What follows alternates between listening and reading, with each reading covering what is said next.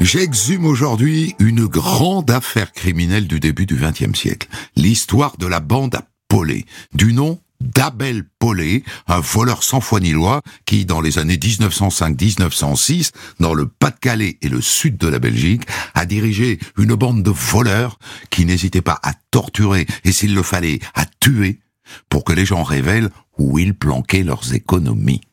La réalisation est de Céline Lebras. Europe 1. Christophe Andelatte.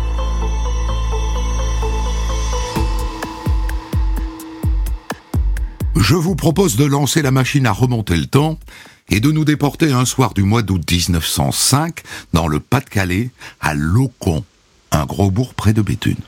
Et à Locon, près de la station de tramway à vapeur, il y a un troquet. Vous le voyez mal parce que il fait nuit là. Mais vous voyez peut-être le panneau, la descente des voyageurs. Ce bistrot est détenu par un vieux couple, un vieux couple au bout du rouleau, Adolphine et Frédéric Langlemetz, 79 et 80 ans. Il est 10h30 du soir. À cette heure-là, dans ces années-là et dans ce métier-là, bien sûr, ils sont couchés. Et d'un coup, Adolphine est réveillée par un long cri déchirant qui vient de la cuisine. Alors elle se retourne et elle voit que son Frédéric n'est plus dans le lit à côté d'elle. Et là, elle comprend que c'est lui qui a crié, son vieux mari. Alors elle se met à crier à son tour. Au secours Au secours Et là, elle entend des pas dans l'escalier. Et elle voit surgir un homme dans sa chambre. Tu veux de l'aide, la vieille? Ah bah tu vas en avoir de l'aide. Tiens et là, l'homme se jette sur elle et lui balance un coup de poing. Et il la projette contre l'armoire et il lui colle sa main devant la bouche et elle entend un bourdonnement. Sa vision s'obscurcit et elle perd connaissance.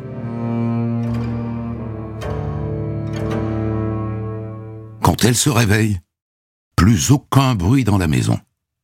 La pauvre vieille se traîne jusqu'à la cuisine. Et là, elle trouve son Frédéric un sac sur la tête. Il est mort. Et Adolphine, un peu sonnée, court chez ses voisins. Oh, mon Dieu, mon Dieu, ils ont tué mon Frédéric. Ils ont tué mon Frédéric. Ils ont tout pris.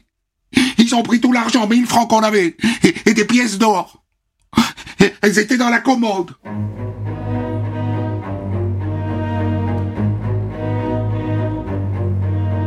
Et voilà les gendarmes qui arrivent. La vieille leur raconte son histoire, et ils se mettent à la recherche d'indices. Tiens, tiens, tiens. Regarde-y donc ce que j'ai trouvé. Dans la cour, ils viennent de tomber sur trois bouteilles de genièvre. C'est une eau de vie qui est très typique du Nord. Ils trouvent aussi un paquet de tabac belge, vide, et une chic recrachée, et puis une bougie. Mais aucun autre indice. Et le mobile paraît tout de suite assez clair. Le vol les mille francs, les pièces d'or qui étaient planquées dans la commode.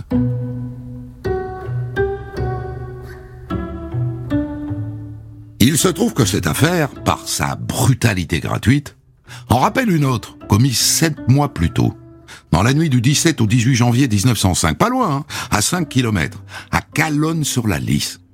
Un matin, un cultivateur de 78 ans, le père Deron, est réveillé par des hommes au visage masqué ou, ou noirci, il ne se souvient pas bien.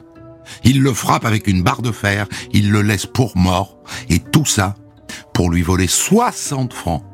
Il s'en est sorti par miracle. Et ça n'était pas la première affaire du même genre. Des dossiers du même tonneau s'accumulent depuis un an. Des vols d'une grande violence, de jour et de nuit pour 10 francs cachés dans un pot, ou, ou 500 francs planqués sous un matelas. Sauf que là, le père Langlemetz est mort. Il y a comme de l'escalade dans la violence.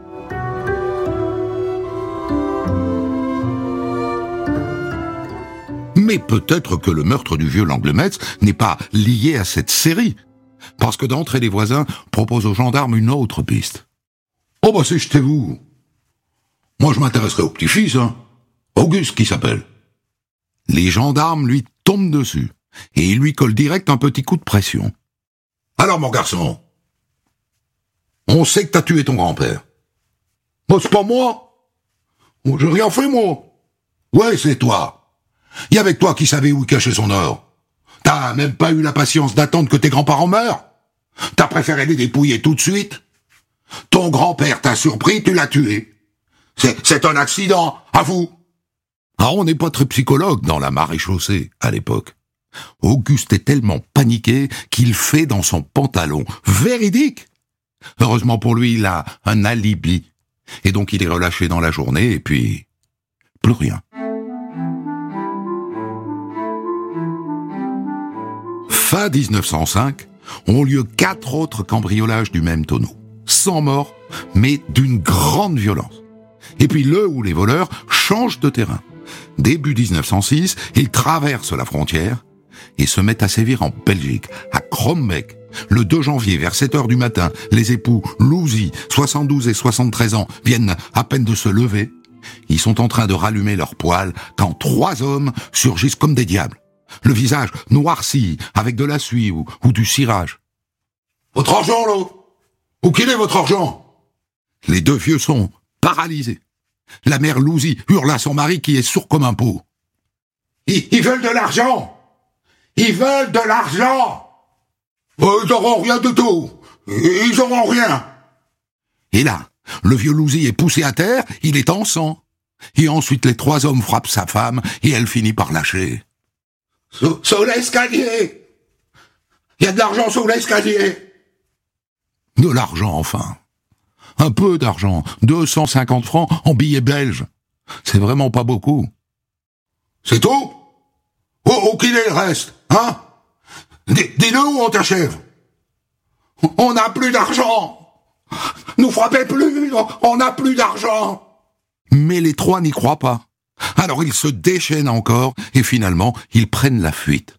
Le couple est transporté d'urgence à l'hôpital de Popringue. Le père Louzy est défiguré mais il s'en remet. En revanche, la mère meurt huit jours plus tard. Et un mort de plus. L'attaque d'après se déroule en France et c'est une nouvelle escalade. Le 20 janvier 1906 au petit matin, à Violaine, toujours dans la région de Béthune, le facteur arrive chez les Lecoq. Une grande et belle maison en briques. Les Lecoq sont rentiers et donc ils sont riches. Et là vivent donc le père Lecoq, 82 ans, sa femme, et l'une de leurs filles, Euphrosine, 55 ans. Et comme tous les jours, le facteur pousse la porte d'entrée. Y a quelqu'un Y a, y a quelqu'un? Madame Lecoq Pas de réponse. Mais le facteur voit tout de suite que le salon a été retourné, les tiroirs vidés, renversés. Et là, il tente d'ouvrir la porte de l'escalier qui monte à l'étage, fermée. Alors pris de panique, il traverse la rue, il court à la mairie, et il revient avec le maire et l'instituteur. Et ensemble, ils forcent la porte de l'escalier. Ils découvrent un massacre. Le père, la mère, la fille, tous sont morts, tous les trois. Et il y a du sang partout. Eh, t'as vu les traces de pas, là des traces de pieds nus et en chaussettes. C'est intéressant, ça veut dire que le ou les tueurs se sont déchaussés, soit pour ne pas faire de bruit, soit pour ne pas salir leurs chaussures. Bref, ils ont laissé une trace de pied. Il est tordu ce pied-là, non? La trace, en effet, est tordue, difforme. Quant à l'arme du crime, c'est évident, c'est un couvercle de poils en fonte, posé là par terre. Il est maculé de sang avec des cheveux collés.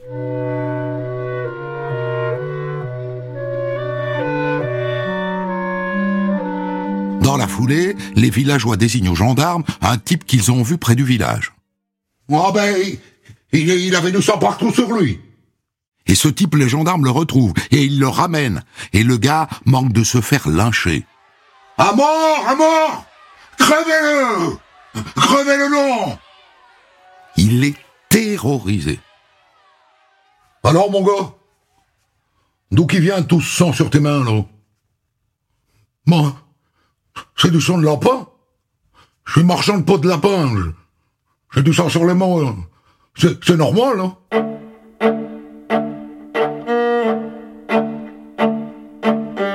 Et donc, ça n'est pas lui. Les gendarmes le libèrent immédiatement et il se retrouve Grosjean comme devant. Mais Ils n'auront pas le temps de se morfondre car l'enquête change de main. Le procureur la confie au policier d'Asbrook.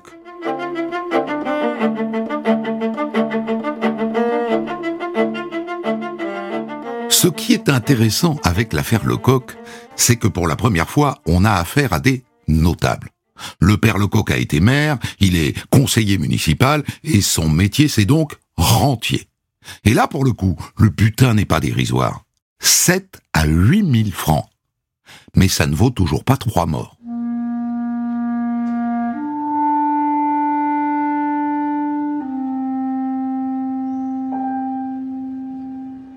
Le juge d'instruction fait coller des affiches sur tous les murs du département.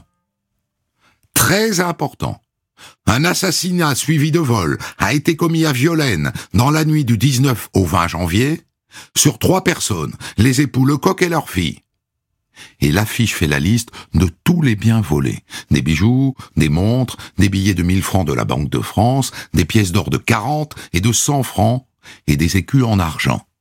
Et en bas de l'affiche, il est écrit un des malfaiteurs semble avoir un pied droit difforme, long de 20 cm environ et large de 12 cm à la base des orteils. Et comme dans les films de cow-boy, l'affiche promet une prime.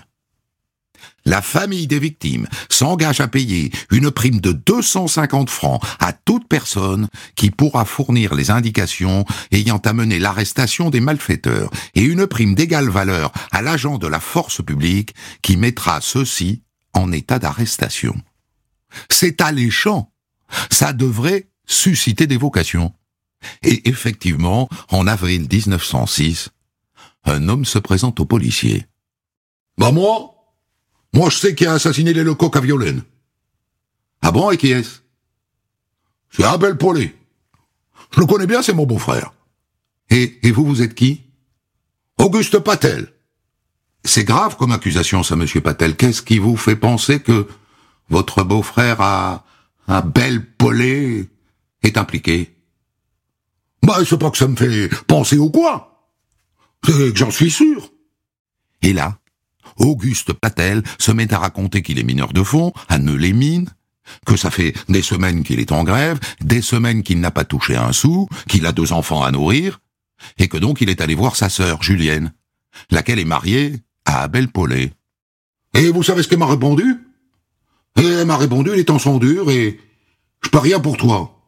Ma sœur? Ma, ma pauvre sœur? Tu parles? Elle manque de rien, ma pauvre sœur. Alors il est allé voir son autre sœur, Angèle. Et là, Angèle s'est mise en colère et elle lui a fait des confidences. Julienne Elle a refusé de te donner de l'argent Oh Avec tout ce que son mari ramène Elle est gonflée, celle-là quand tu vois d'où vient l'argent, en plus. Et c'est là que le beau-frère a découvert qu'Abel était un brigand. Et sa sœur lui a dit mieux que ça. Et puis c'est lui qui a estourbé la famille Lecoq, à Violaine. Et puis bien d'autres encore. Je vais te dire un truc. Son frère Auguste, il est aussi dans la bande. Ah bon? Et, qui d'autre? Eh bien ma sœur m'a parlé d'un canut. Canut, euh, vraiment, ou ou vraiment, je sais plus. Et, qui d'autre? Bah, elle m'a pas parlé d'autres noms. Mais j'y ai demandé si cet argent, elle en avait pris une partie. Elle m'a dit que non. Mais après, elle m'a filé 20 francs pour les marmots. Alors... Euh,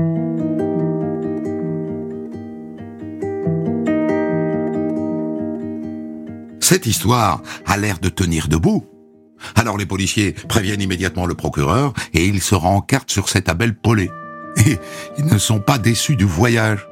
L'oiseau a déjà son petit palmarès. Sept condamnations au compteur. À 32 ans, c'est pas mal. Et à chaque fois pour vol ou, vol avec violence, premier séjour en maison de correction à 12 ans, premier séjour en prison à 16 ans, 4 ans de prison pour cambriolage en 1901 et en novembre 1905, il a dépouillé un couple de septuagénaires. C'est donc peut dire que cet Abel Paulet a le profil.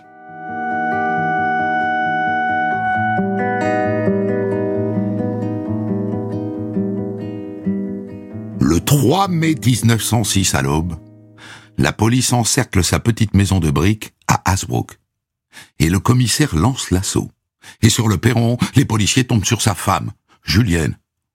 Oh, mais vous n'avez pas le droit d'entrer Salaud de vache Sortez-moi de là Évidemment, pendant ce temps-là, son mari tente de filer par la porte de derrière, celle qui donne sur le jardinet, mais les policiers ne sont pas idiots, ils l'attendaient. Il est plaqué au sol et menotté.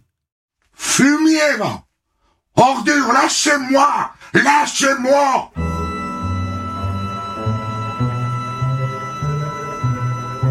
Épaulé et conduit sous bonne escorte à la prison d'Asbrook.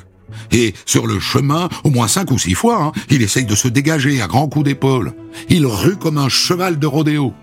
Et devant la porte de la prison, il va même jusqu'à balancer un policier au sol, et sa tête heurte le trottoir. On ne sait pas encore si c'est vraiment lui qui a massacré tous ces gens, mais on peut dire que son côté brut épaisse colle assez bien avec les meurtres de petits vieux.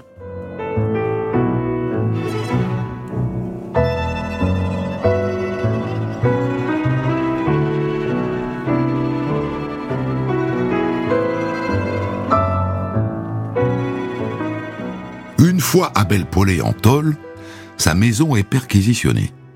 On trouve des plans, des plans de rue avec des flèches et des noms, et aussi des chaussures dont l'une est un peu difforme, comme la trace de pas retrouvée chez les Lecoq. Mais c'est tout. Pas de bijoux, pas de liasses de billets non plus, bref, pas de magots. Rien de plus que quelques piécettes. Sa femme Julienne t'interrogeait.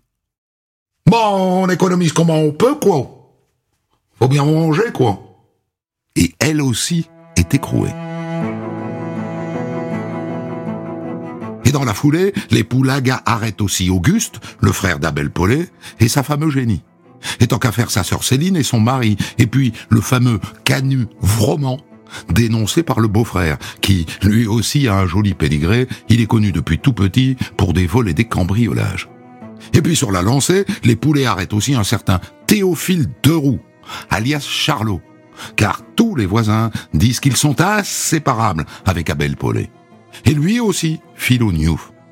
Je vous épargne l'arrestation de quelques demi-celles. Bref, au total, 19 personnes se retrouvent derrière les verrous, soupçonnées d'appartenir à cette bande qui terrorise la région et le sud de la Belgique depuis des mois. La bande d'Asbrook, comme on l'appelle désormais, ou la bande à comme l'écrit la presse.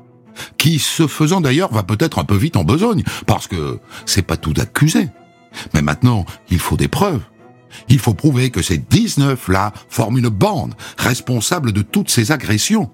Et il faut déterminer qui a fait quoi.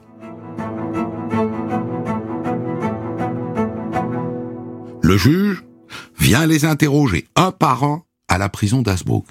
Et il décide notamment de confronter Paulet et son inséparable Charlot à l'une des dernières victimes, un paysan de 70 ans passés, qui a pris une balle dans la joue, et qui a bien failli mourir étranglé avec un nœud coulant. Oh, bah, je les reconnais, que diable. C'est eux. Salaud, va. Euh, C'est toi qui m'as tiré une balle. C'est toi qui me serrais la corde autour du cou. Il est tellement affirmatif, on le croit tellement, que dans la foulée, Paulet et Charlot. Avouent. Ah, bah ouais, ouais, ouais. C'est vrai. C'est nous qu'on l'a fait. Et le juge apprend au passage que le visage noirci, c'était de la boue.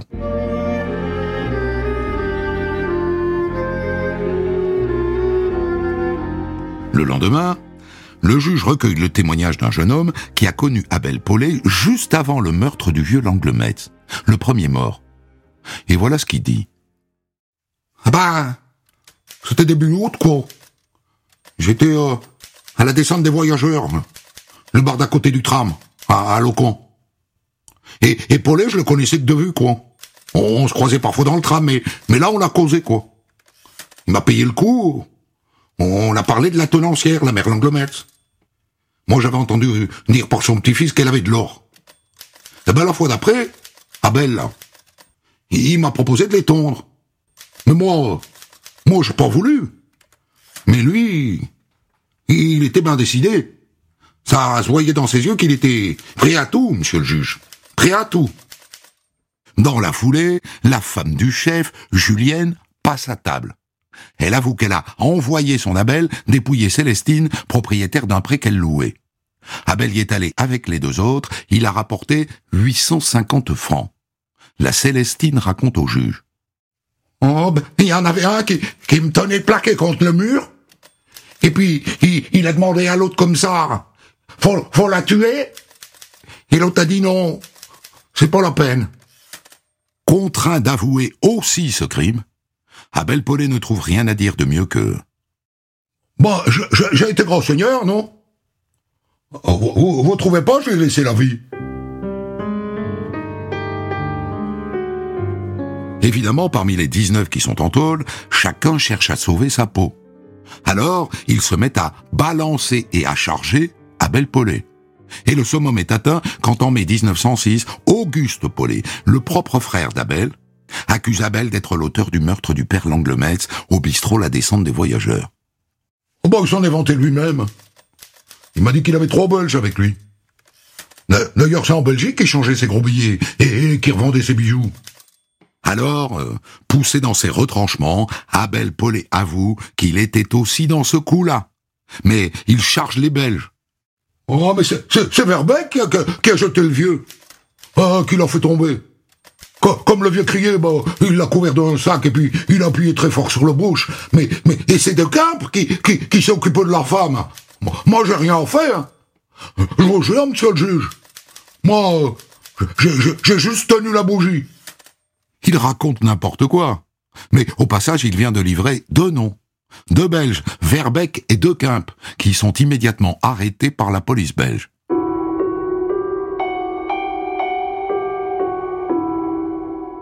Et puis finalement, partie pour partie, Abel Paulet avoue aussi le massacre des Lecoq et de leur fille dans la belle maison de Violaine. Il était avec son frère sur ce coup-là, et avec Canu. Ben, on, a monté l'escalier. Euh, La, fille Lecoq, elle nous a entendus. Elle, a crié, papa, il y a quelqu'un. Alors forcément, ben, le père, il s'est levé. Alors mon frère Auguste, il lui a donné un coup de poing. Et puis la fille Lecoq, elle a crié à sa mère, maman, maman. Alors, alors je l'ai poussé dans un coin et, et, vraiment, s'est mis à la frapper.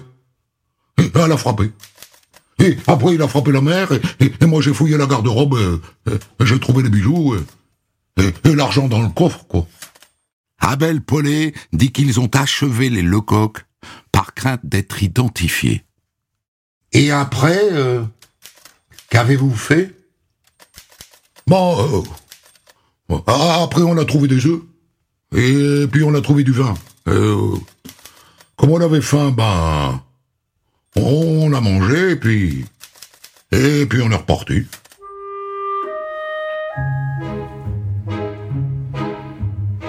Et c'est là qu'on apprend que les femmes étaient de la partie. Quand ils sont rentrés, elles ont tendu des couvertures sur les fenêtres et elles ont assisté au partage du butin. Toutes les femmes savaient et toutes les femmes en ont profité.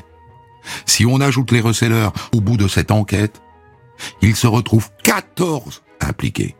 14 impliqués dans la seule tuerie de Violaine.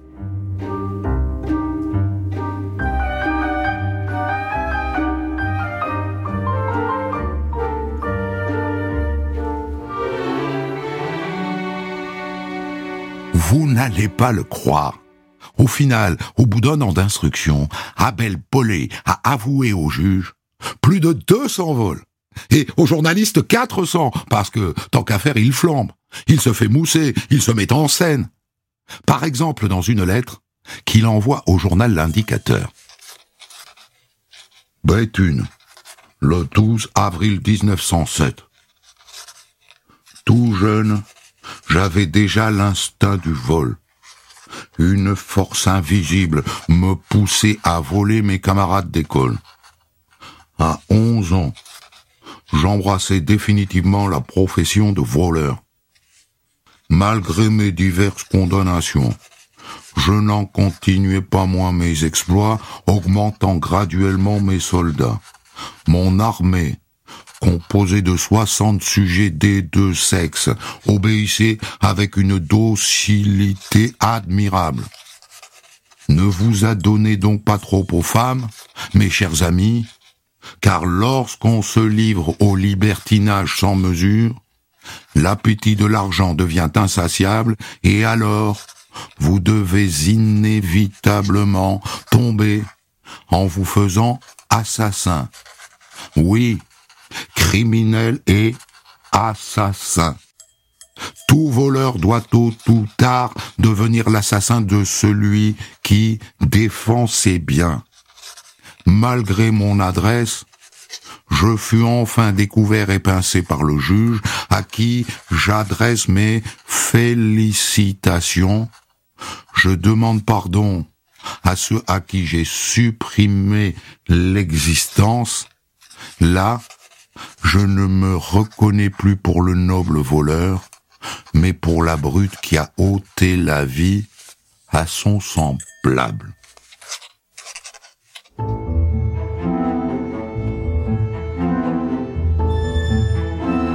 Bel exercice de contrition, en vue bien sûr du procès qui s'approche. En juin 1908, Abel Paulet et toute sa bande se retrouvent devant la cour d'assises de Saint-Omer pour cinq assassinats, sept tentatives d'assassinat et 114 vols ou tentatives de vol, dont beaucoup avec violence. Il faut deux omnibus et deux fourgons pour transférer tous les accusés à la prison de Saint-Omer et ensuite au palais de justice. Il a fallu faire des travaux. Et pendant des jours et des jours, le président fait défiler les témoins. Certains, les plus âgés, ne parlent parfois que le patois picard, alors il faut un interprète. Et au fur et à mesure, on se retourne vers Paulet, qui doit dire qui était là, et où, et quand? C'est lui qui fait la pluie et le beau temps parmi ses complices. C'est lui qui distribue les bons et les mauvais points. Et on s'attarde bien sûr sur le massacre de Violaine, les Lecoq, le père, la mère et la fille. Et là, c'est Canuve-Roman qui raconte. Comment, par exemple, il a frappé la fille Lecoq avec le couvercle de la poêle en fonte. Bah, elle se défendait Oh, alors je l'ai frappé encore, quoi. Puis vient le moment du délibéré. Et là, c'est une tannée, hein. Parce que les jurés doivent examiner 118 chefs d'accusation. Ils doivent répondre à 998 questions. C'est très long. Et enfin tombe le verdict. Sur les 28 accusés, 4 sont condamnés à mort. Abel et Auguste Paulet, Canuve Roman et Théophile Deroux, dit Charlot. Céline Paulet, la sœur d'Abel et d'Auguste, qui savait tout, qui n'a rien dit et qui a accepté l'argent de tous les vols, prend 20 ans de travaux forcés. Et les autres prennent entre 3 et 8 ans.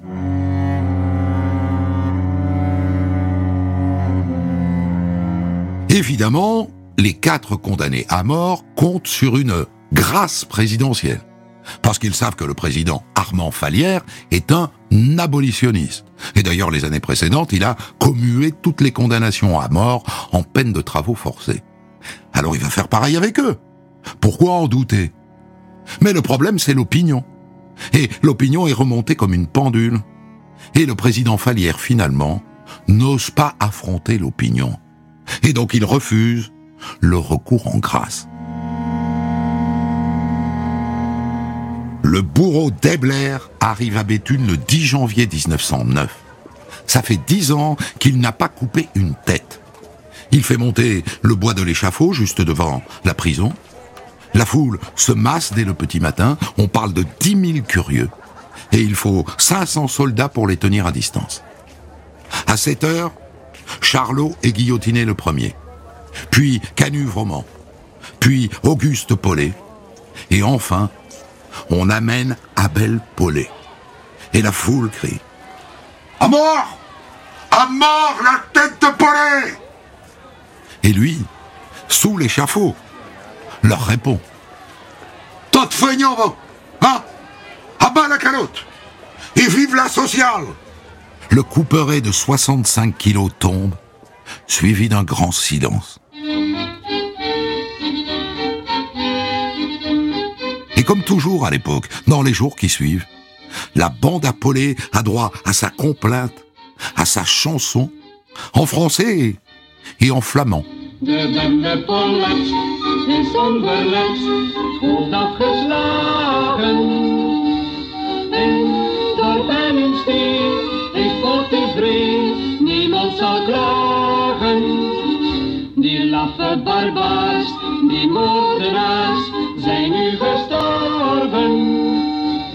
Verdiend was hun straf, we zijn er voor goed vanaf.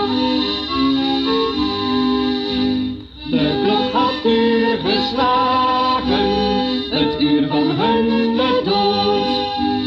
De rechter kwam op dagen, de stilte was nu groot. De rol werd de eerste genomen en gebracht tot bij het schavot.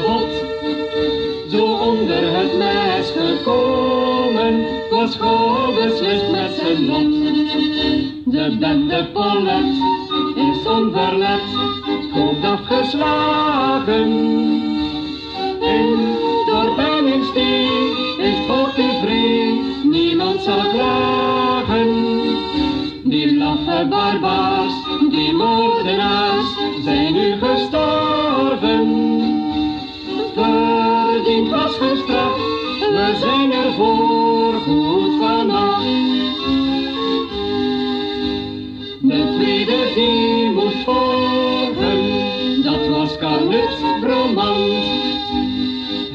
vergramd, verbogen, was Paulet's luitenant. Hij werd op de witblok gebonden, zijn hoofd viel dan onder het mes. En zo was zijn leven verzwonden, mocht het voor het volk zijn een les. De bende Paulet is onverlet, hoofd afgeslagen.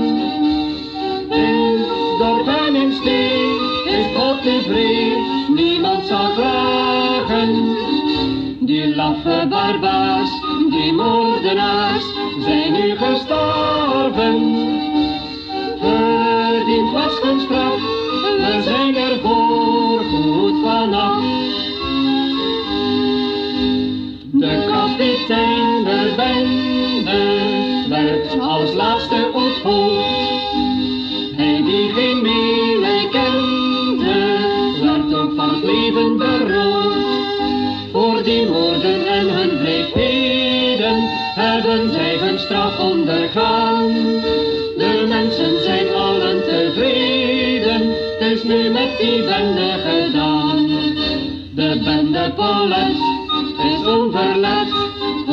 hoofd afgeslagen. In dorp en in stee is tevreden, niemand zal klagen. Die laffe barbaars, die moordenaars, zijn nu gestorven. Verdiend was hun straf, we zijn er